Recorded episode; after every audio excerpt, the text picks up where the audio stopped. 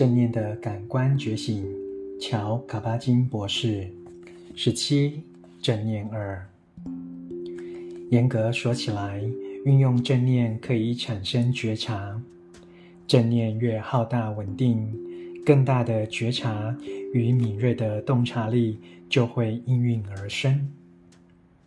一般的说法是，正念与觉察经常被视为同义词。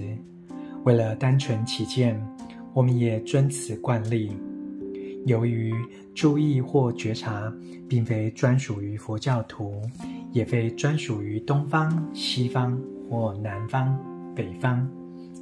正念的本质其实是普世的，跟人类心智本质更为相关，而无关乎意识形态、信念或文化。它更关乎我们认知的能力，如同我们所观察到的所谓的知觉力，而与特定的宗教、哲学或观点无涉。回到镜子的比喻，无论大小。镜子最重要的优点，便是尽览任何风景，就看它摆放的方向以及是否清晰，还是因其蒙尘或使用经年而暗淡。没有必要将正念之境固定，限制在某个特定观点，而排除同样重要的风景。认知的方式有很多种，正念吸纳并涵括所有。如同我们可能会说，真理只有一个，但是理解真理的方式有很多，在不同的时空、文化背景与地点，理解真理的方式也不尽相同。尽管有时候非常有用，但镜子只是正念一个有限的比喻或象征，因为镜中影像是相反的。你在镜中看到的脸，并不是外在世界看到的，而是镜子的影像。且左边成了右边，右边成了左边。从表面来看，镜子并未反映真实，只是呈现假象。正念受到重视，或许是因为其特质，而非名称。而且古今文化皆然。事实上，有人可能会说，我们的生命及此刻的存在，仰赖心智之镜的透彻，与其忠实反映、包容、遭遇及如实知晓事物实际状况的能力。比如说，我们的先祖必须时时刻刻对身处的情境做立即且正确的评估。在任何时刻，他们的评估能力很可能会左右结果。攸关存活下来的是一个人、整个群体，亦或满门灭绝。因此，在地球上的每个人都是幸存者的后裔，具备能注意现实发生之事，并立即知道什么是可以依赖且据以行动的心智。明显具有演化优势。那些蒙尘的心智之镜，可能没有做出做出决定，以有效确保其存活并留下基因。这样一来，清晰之镜具有选择性的优势，能在穿越感官门之门的所有讯息中，立即认出并精准反映攸关存活的任何事情。我们便是自我淬炼的选择过程下的继承人。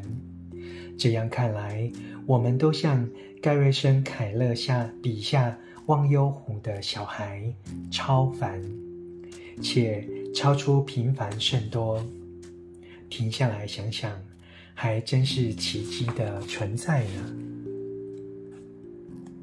几个世纪以来，我们与生俱来的共同能力。精细微调的觉察与洞察力已被发掘、标示、保存、开发与淬炼，但大多在寺院里，而不是在史前时代的狩猎社会。遗憾的是，还随着对世界所知的一切几近灭绝。这乃拜人类历史的成功所赐。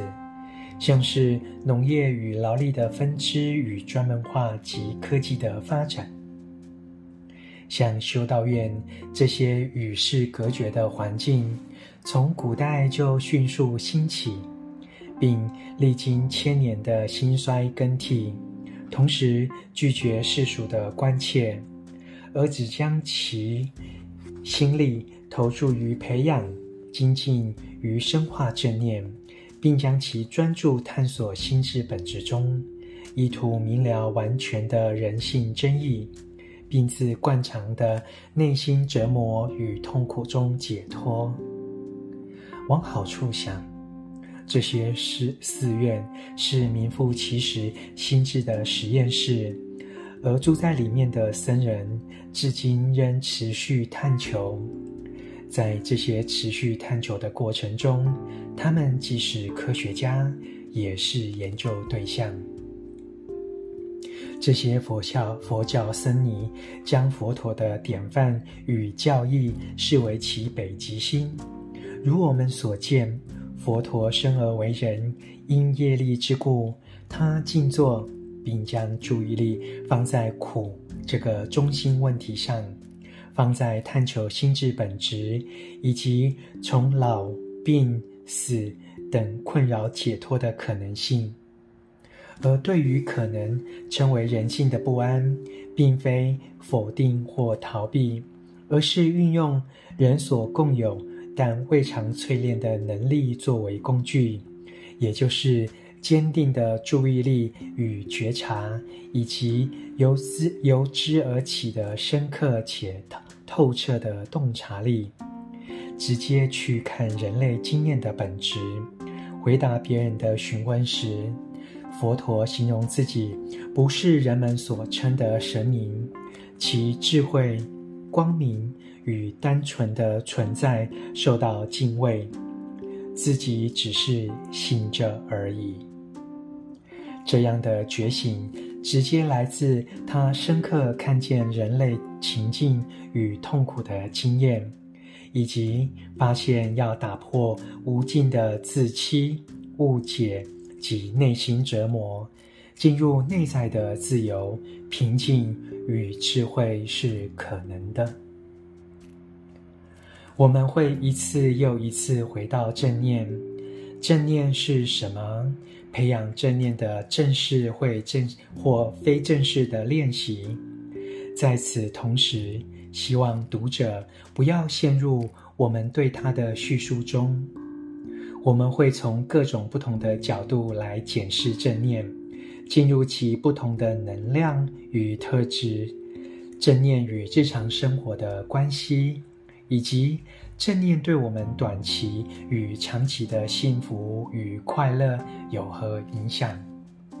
我们先仔细端详，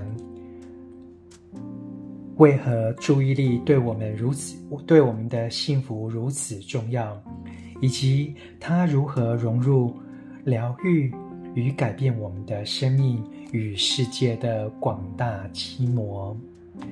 朗读正念的感官觉醒。